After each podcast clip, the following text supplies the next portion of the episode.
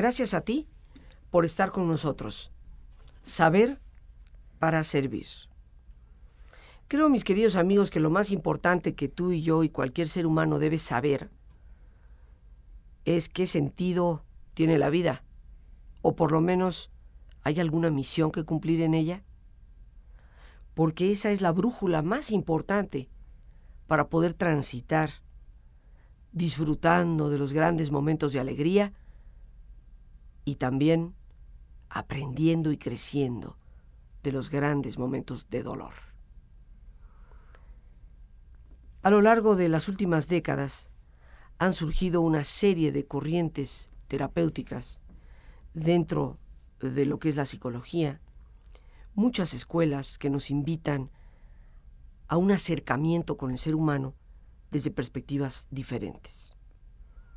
Y en algunas ocasiones aquí en el programa hemos hablado de muchas de ellas, y en particular de una con la que me siento profundamente identificada, que es la logoterapia. Tendríamos que preguntarnos qué significa logoterapia para ser más claros, aunque estoy segura que muchos de ustedes que con tanto afecto son tan fieles al programa, ya lo saben, pero habrá otras personas que recién se acercan a escucharnos y por lo tanto es importante empezar desde ahí. Pero una vez entendiendo qué significa logoterapia, también vale la pena descubrir cuáles son los múltiples significados que tiene esta línea terapéutica, que da un enfoque diferente, que a la vez reúne y conjuga mucho de lo que es la psicología y la psicoterapia, tal y como la conocemos. ¿Y quién mejor para hablarnos de esto que alguien a quien, por supuesto, a estas alturas del partido, considero un gran amigo? Él es el doctor Jerónimo Acevedo, doctor en psicología, especializado logoterapeuta. A mi queridísimo Jerónimo lo recibo con todo mi amor. Pero tal vez una de las ideas eh, centrales de la logoterapia es la búsqueda. Y lo que yo quisiera es que los oyentes empiecen a buscar. Este, buscar quiere decir que hay algo que no tengo, pero que puedo tener. Esta especie de círculos concéntricos que es el ser humano no puede ser abordado sin esta idea de que el ser humano está en el mundo en relación con los otros, pero que el mundo del ser humano es algo más que ese micromundo que lo rodea, que en el mundo del ser humano de cada uno de los oyentes está impreso y vivo lo inesperado, lo milagroso, lo posible, que nosotros somos más que lo que nosotros mismos nos creemos, que el milagro está presente en la vida cotidiana de una manera asombrosa. Por ejemplo, que vos y yo estemos conversando, que vos y yo nos queramos y dialoguemos, que yo esté acá, estadísticamente y racionalmente es menos, menos probable que que mañana yo que estoy apenado pueda estar feliz. Quiere decir que el ser humano es un ser siendo que se va desarrollando. Cuando vos mm, hablabas, tal vez el concepto de la logoterapia sea revolucionario en este cambio. Lo que yo tengo, lo que yo he conseguido, no es absolutamente mío. Hay algo que me fue dado, hay algo que yo aprendí y algo que yo construí. En esto que me fue dado, me fue dado por alguien. Es un don.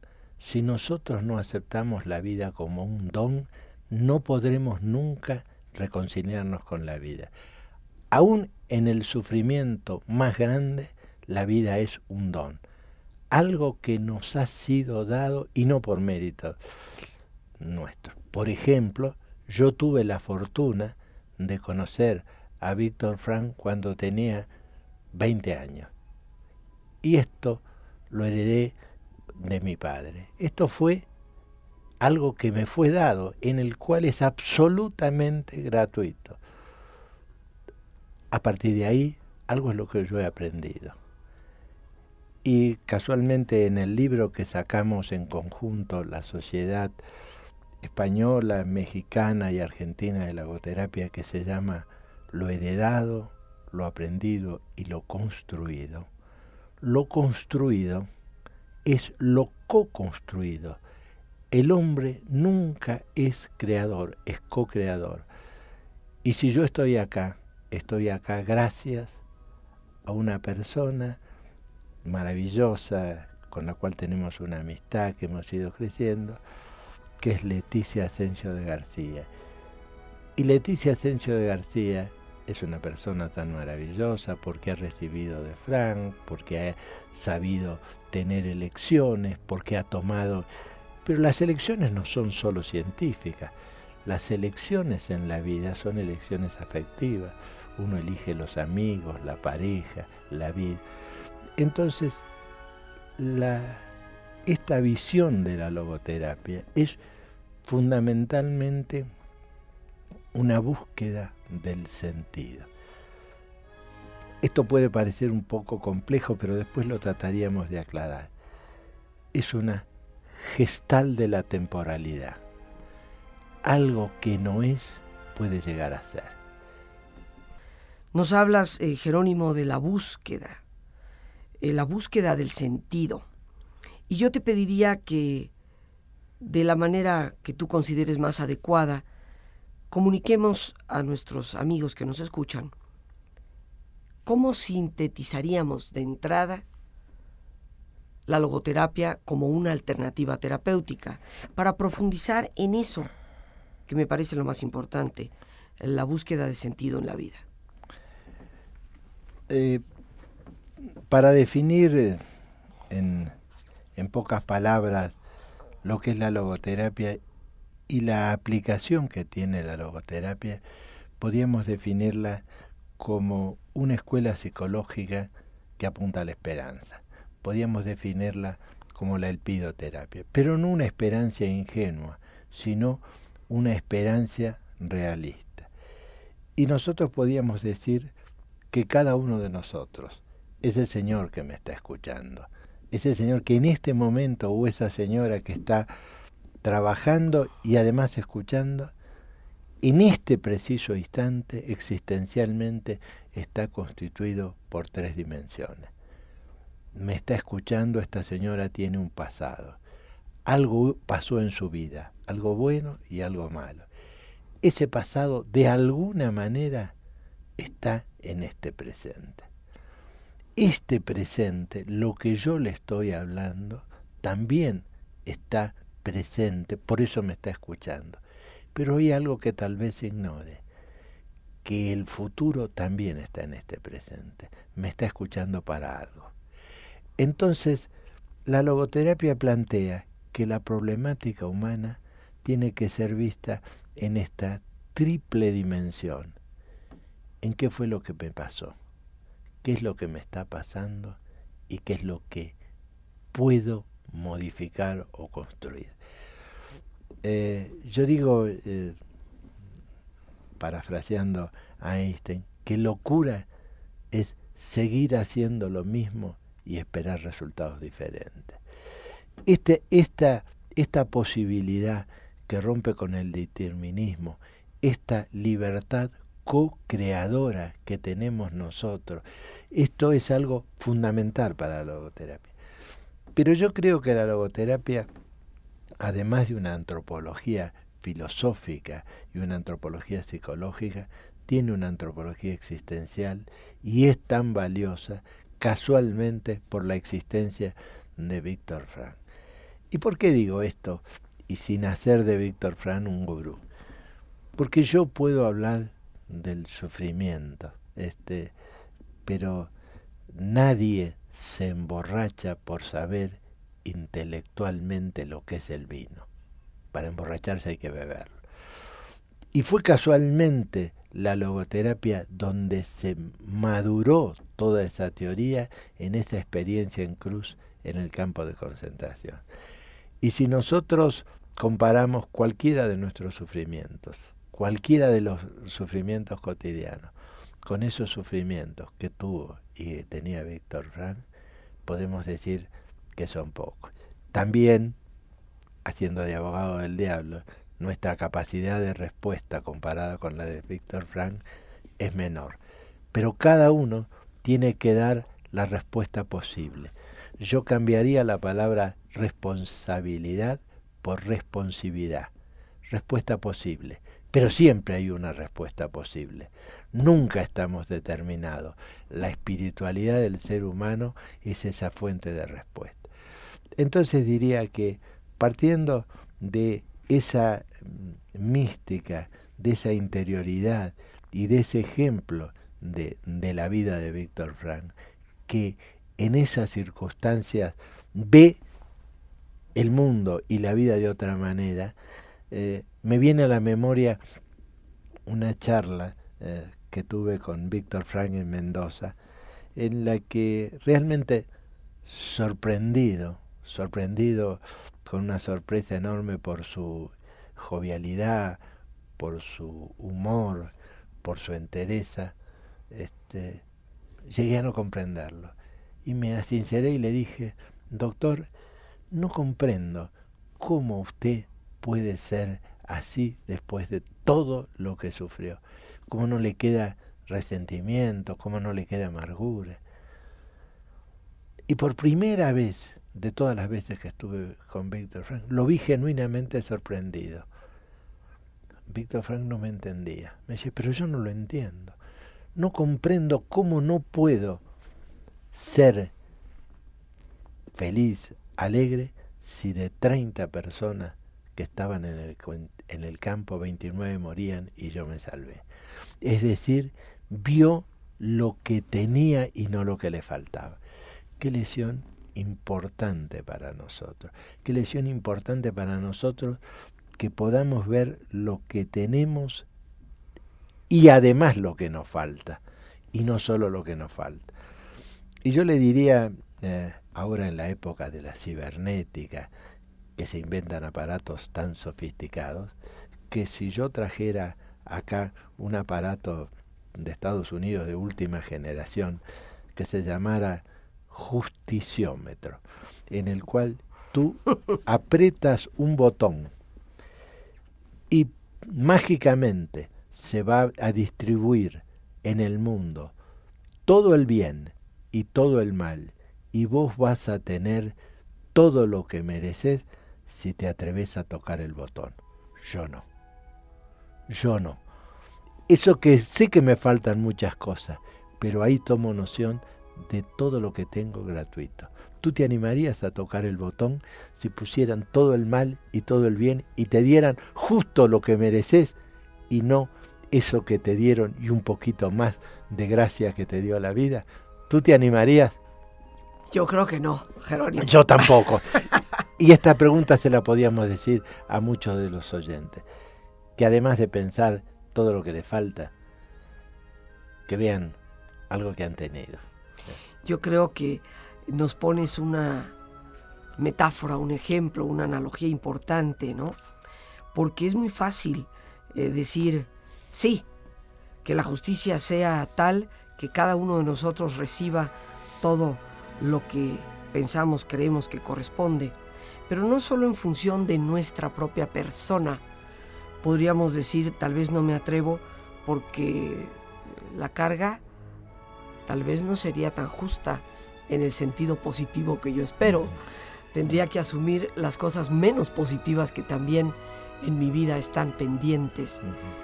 Pero más allá de pensar en nosotros mismos, está el pensar en el otro en ese otro que se puede haber equivocado y que aunque nos hubiera causado dolor, se ha equivocado por ignorancia, se ha equivocado por estar completamente desconectado de la fuerza de su propio espíritu. Es que de la, de la logoterapia surge eh, algo realmente maravilloso y superador, este, que es no solo la ética de la justicia, sino la ética de la justicia superada por la ética de la piedad. tiempo de relajarnos y hacer silencio. Por favor, ponte cómodo y cierra tus ojos. En esta posición, te pido que respires profundamente varias veces, tomando conciencia de cómo al inhalar estás llevando a tu organismo el oxígeno, alimento vital, que reconstruye tus células, tejidos y órganos. Imagina también cómo al exhalar vas eliminando presiones, tensiones, preocupaciones innecesarias. Respira profundamente y concentra tu atención en tu cuero cabelludo. Relaja, afloja todos los músculos que cubren tu cabeza. Relaja tu frente. Siente la piel y la vibración de la piel que cubre tu frente. Relaja tus párpados y los tejidos que rodean tus ojos. Relaja tus mejillas. Esboza una sonrisa y relaja aún más los músculos de tu cara. Relaja tu cuello. Siente su equilibrio, flexibilidad. Relaja tu garganta. Relaja tus hombros. Siente la ropa en contacto con esta parte del cuerpo. Relaja, afloja todos los músculos, ligamentos en el área de tus hombros y prolonga esta sensación hacia tus brazos y manos. Relaja tu espalda. Siente una agradable sensación de calor que cubre tu espalda. Relaja la parte exterior de tu pecho. Siente la piel, la vibración de la piel que cubre tu pecho. Y relaja, afloja todos los músculos que cubren esta parte de tu cuerpo. Relaja también la parte interior de tu pecho. Imagina tus órganos, glándulas, tejidos, las células mismas funcionando rítmica y saludablemente. Relaja la parte exterior de tu abdomen. Siente la ropa en contacto con esta parte de tu cuerpo. Y relaja, afloja todos los músculos que cubren el área de tu abdomen. Relaja la parte interior de tu abdomen. Imagina tus órganos, glándulas, tejidos, las células mismas, funcionando rítmica y saludablemente. Relaja tus muslos. Relaja tus rodillas. Afloja todos los músculos, ligamentos en el área de tus rodillas. Relaja tus pantorrillas. Relaja tus pies. Con esta agradable sensación de descanso en tu cuerpo, Proyecta ahora en tu mente la imagen de un lugar ideal para el descanso, un sitio que para ti represente tranquilidad y paz. Imagina los colores, los sonidos, los aromas, la temperatura. Siente estar ahí. Disfrútalo.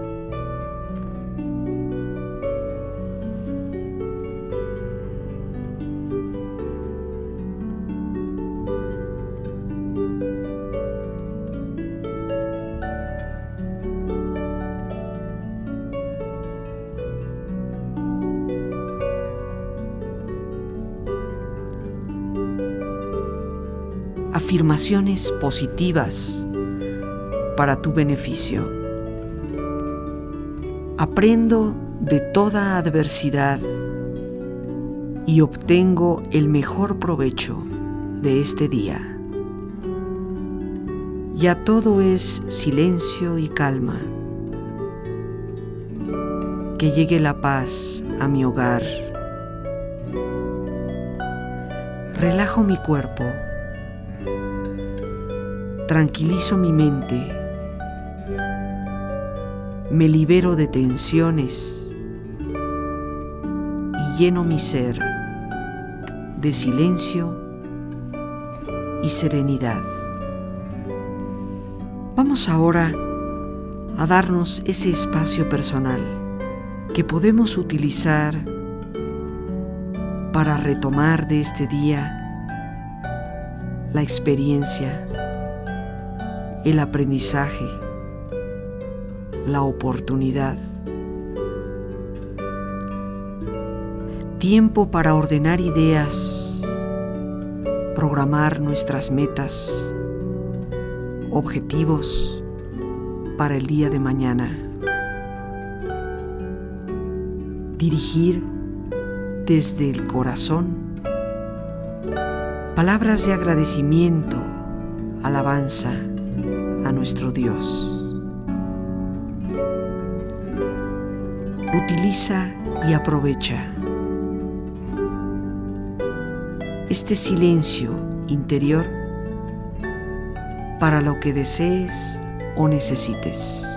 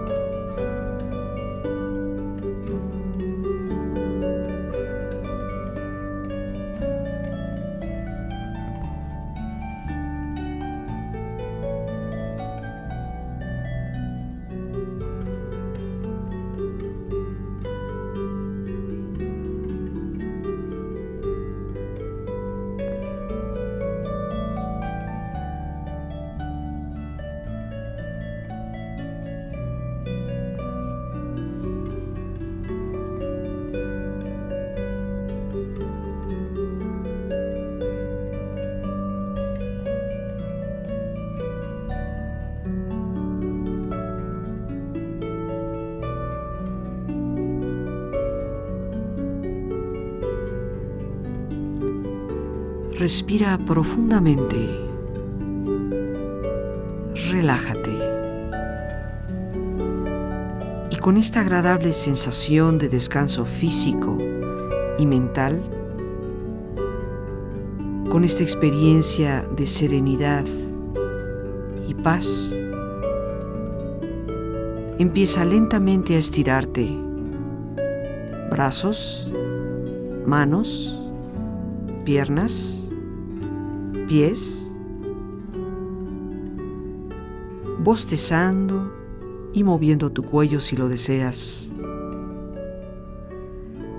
Y si has tenido tus ojos cerrados, es el momento de abrirlos. Ojos abiertos, bien descansados y en perfecto estado de salud. Que no puedo estar más de acuerdo con nuestro invitado al afirmar que es la terapia de la esperanza y de una esperanza realista, no de una esperanza color de rosa, sino de una esperanza que se puede también percibir, reconocer, apreciar, vivir a través de las lágrimas. Jerónimo. Eh, yo quisiera decir este, que fundamentalmente la idea de búsqueda o la idea de esperanza, podíamos llevarla a la práctica para esa señora que nos está escuchando, para esa persona que está con un problema. Si quiere, póngale la terapia del caminante, que se dé cuenta que el ser humano es un ser siendo. Yo no sé está en gerundio, como está en, en, gerundio, en gerundio. Eh, Yo no sé si, si acá en México también se utiliza eso de en los cines, poner alguna foto en las puertas para decir, explicar un poco cómo es la película. Pero si esto es así, que miren, la que miren su vida como esa película que van a ver. Seguramente en un momento dado aparece el galán que lo van a matar y que está... Y si uno se quedara en eso, el galán murió. Pero en la otra foto aparece una mano que lo saca y después el galán se casa con la chica. Yo no digo que todas nuestras vidas van a ser así, pero que nosotros somos un siendo, que lo que es hoy puede no ser para siempre, se puede cambiar, todo se puede cambiar, para bien y para mal, y que tenemos que ir cambiando. Yo siempre les pongo el siguiente ejemplo. Si yo te pregunto a vos, ¿qué es la ley del talión? Y vos me vas a decir, es un horror. ¿Cómo va a ser ojo por ojo, este, diente por diente? Sin embargo, en su momento, la ley del talión fue un progreso, porque significaba que la pena tenía que estar en relación con la falta. Era la ética de la justicia. Porque antes de la ley del talión, por una falta pequeña te amputaban un brazo. Quería decir que había que tener una relación entre lo que lo castigaba. Si hoy se aplicara la ley del talión, ojo por ojo, todos quedaríamos ciegos. ¿Qué es lo que estamos queriendo decir? A la, a la ley del talión que en su momento sirvió, tiene que ir mejorándose y aparecer la ética de la piedad, de la comprensión. Y hoy es una barbarie la ley del talión, lo que en su momento fue, porque no solo nosotros somos un gerundio, sino el mundo también es un gerundio y tenemos que ir adaptándonos al mundo. No podemos quedarnos en ese objeto transicional de, de Winnicott, que el chico que llora le dan un muñequito y con eso sustituye al padre. En el niño está muy bien, pero si nosotros seguimos con el objeto transicional, calmando nuestras penas y no dando respuestas de nosotros, nos quedamos eh, infantiles y en realidad el diagnóstico psicológico vamos a decir en la Argentina, no sé si en México será el mismo, más común y más difícil es entre adolescencia tardía y demencia precoz. Porque uno no sabe si estos viejos son adolescentes o si estos adolescentes. Cuando a la vida no se le encuentra sentido, cuando la urgencia de satisfacción suprime la urgencia de verdad, la búsqueda de sentido. Por eso yo quisiera que en el breve tiempo que uno pueda hablar les quede el mensaje a la gente de búsqueda, de camino y de esperanza.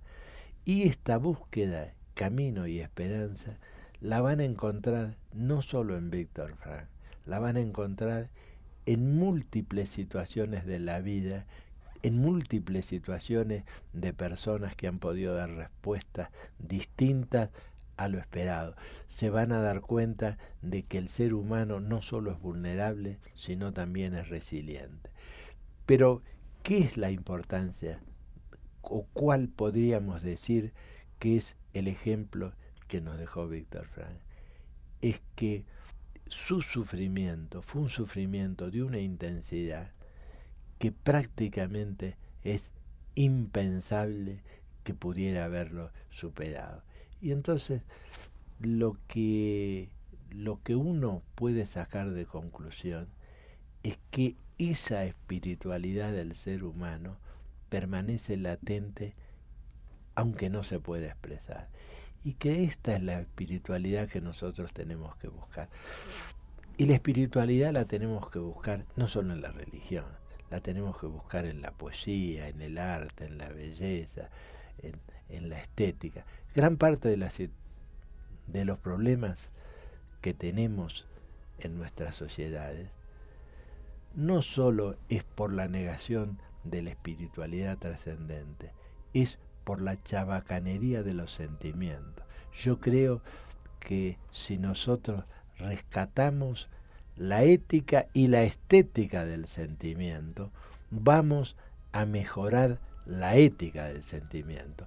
Porque al perder la estética del sentimiento, cuando uno ve televisión, no sé cómo será acá, pero como se ve en la Argentina, ve esa chabacanada, esa, esa, esa profanación de todo lo estético, lo ético, y bueno, eso no es inconsecuencia, eso no es inconsecuencia, eso es prácticamente obsceno y, genera un deterioro importante. Entonces, eh, programas como los que vos estás haciendo, en que se apunta al desarrollo de la totalidad del ser humano, son programas no solo preventivos, sino son programas resilientes. La búsqueda de sentido, la fortaleza de nuestro espíritu, vivir en gerundio, o sea, vivir siendo, no pensar que lo que hoy ocurre es terminal. Aquí quedó la vida. La vida sigue siendo. Eso me recordaba conforme nuestro invitado eh, nos conversa, nos platica, nos orienta, de un gran filósofo llamado Kierkegaard que decía, el yo no es algo que es, es algo que será, es una tarea. ¿Qué más importante tarea en nuestra propia vida que crecer como personas, que estar siendo para que algún día, que solo Dios conoce, podamos de verdad llegar a ser?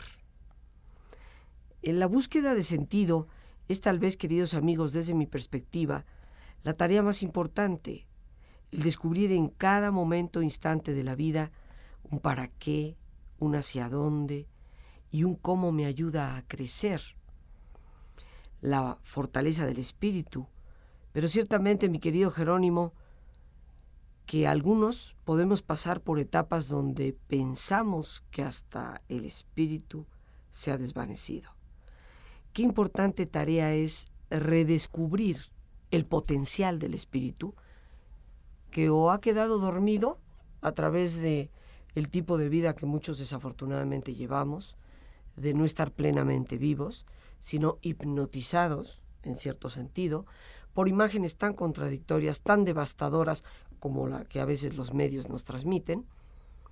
Y qué tristeza también para los que en algún momento de la vida, por un profundo dolor, sintieron que el espíritu también había perecido. Sabemos que el espíritu siempre está ahí, ¿Cómo redescubrirlo? ¿Qué alternativas tenemos, siendo esta ya nuestra última sección, como un mensaje precisamente para nuestros amigos que tan amablemente nos escuchan? Yo soy un, un profundo enemigo de las malas palabras, pero habría que decir cuáles son las malas palabras. las malas palabras que yo nunca quisiera decir. Una es nunca, otra es siempre y otra es hubiera o hubiese. Y la otra no puede hacer nada más. Hubiera o hubiese es pasado, no me sirve. Si hubiera venido antes a México, si la hubiera conocido, la conocí ahora a Leticia y la quiero porque la conocí a los 50 años. Si la hubiera conocido a los 20 podríamos haber hecho el instituto. No, hubiera o hubiese no sirve.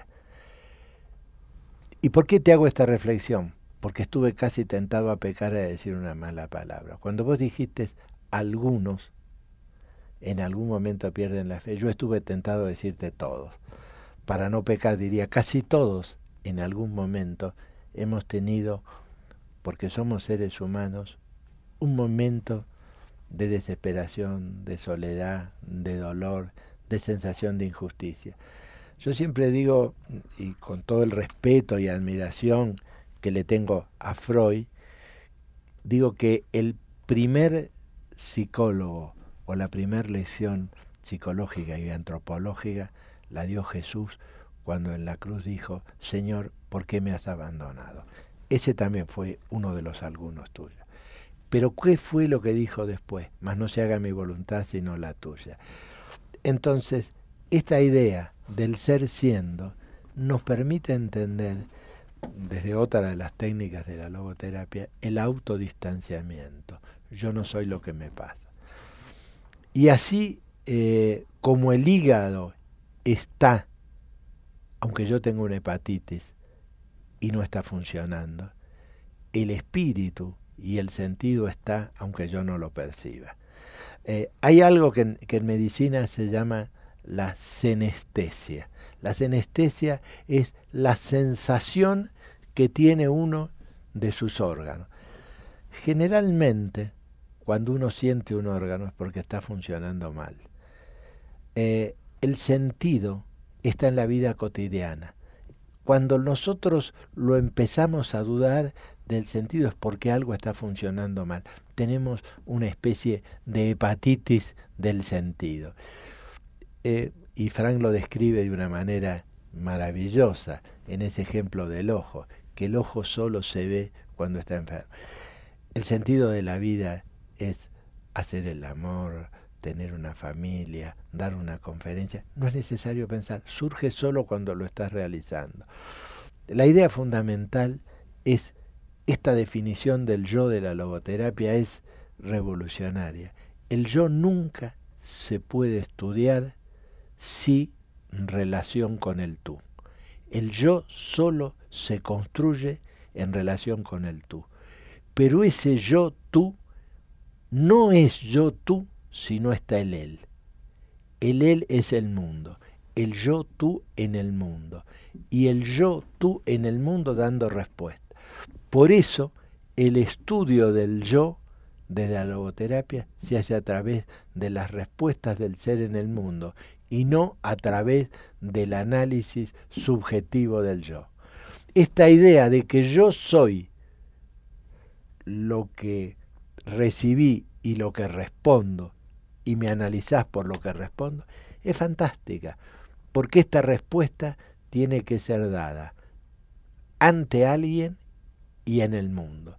Y esta es una idea de que nosotros no somos ciudadanos no solo de una época, sino no somos ciudadanos de una región, somos eh, herederos de generaciones pasadas, respuestas a generaciones presentes y tenemos que pensar en las generaciones venideras.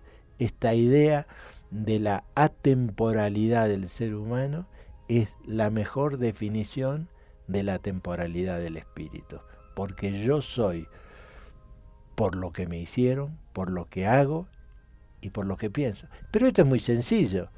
Yo estoy pensando en mis nietos cuando se casen y a lo mejor no los voy a ver. Son generaciones venideras con las cuales yo tengo vínculo y generaciones pasadas con las cuales yo tengo vínculo. Esta es la dimensión espiritual del hombre que nosotros nos olvidamos. Y ciertamente, como decías, es una dimensión siempre eh, presente, ¿no? Tal vez cuando en algún momento de nuestra vida sentimos caos, sentimos profundo dolor, pensamos que no hay recursos. Pero si estamos sintiendo y estamos viviendo, eso es parte de ese estar siendo y no simplemente de algo que acota, que termina o que determina presente y futuro. También si nosotros pudiéramos entender esto, seguramente va a tener mucho, mucho rechazo de, de los oyentes, pero después piénsenlo. El dolor es un amigo del hombre encargado de funciones tristes. Mm, yo recuerdo una experiencia que se hizo en medicina. Cuando uno tiene un infarto, tiene dolor. Eh, los médicos lo que querían era suprimir el dolor. Entonces suprimían el dolor y te morías por el infarto. Si nosotros no podemos tratar de encontrar el sentido al sufrimiento y verlo a lo mejor como un límite que nos ayuda a cambiar, este, no se enojen conmigo, piénsenlo y nos veremos. Jerónimo, yo te quiero dar las gracias por esta generosa participación que a todos nos eh, deja lo que siempre esperamos que este programa nos dé, un descubrir más de nosotros mismos. Las gracias a Dios por este espacio que nos permite compartir, a ti el más importante de todos, una vez más. Gracias por tu paciencia al escucharme y por ayudarme siempre a crecer contigo. Que Dios te bendiga.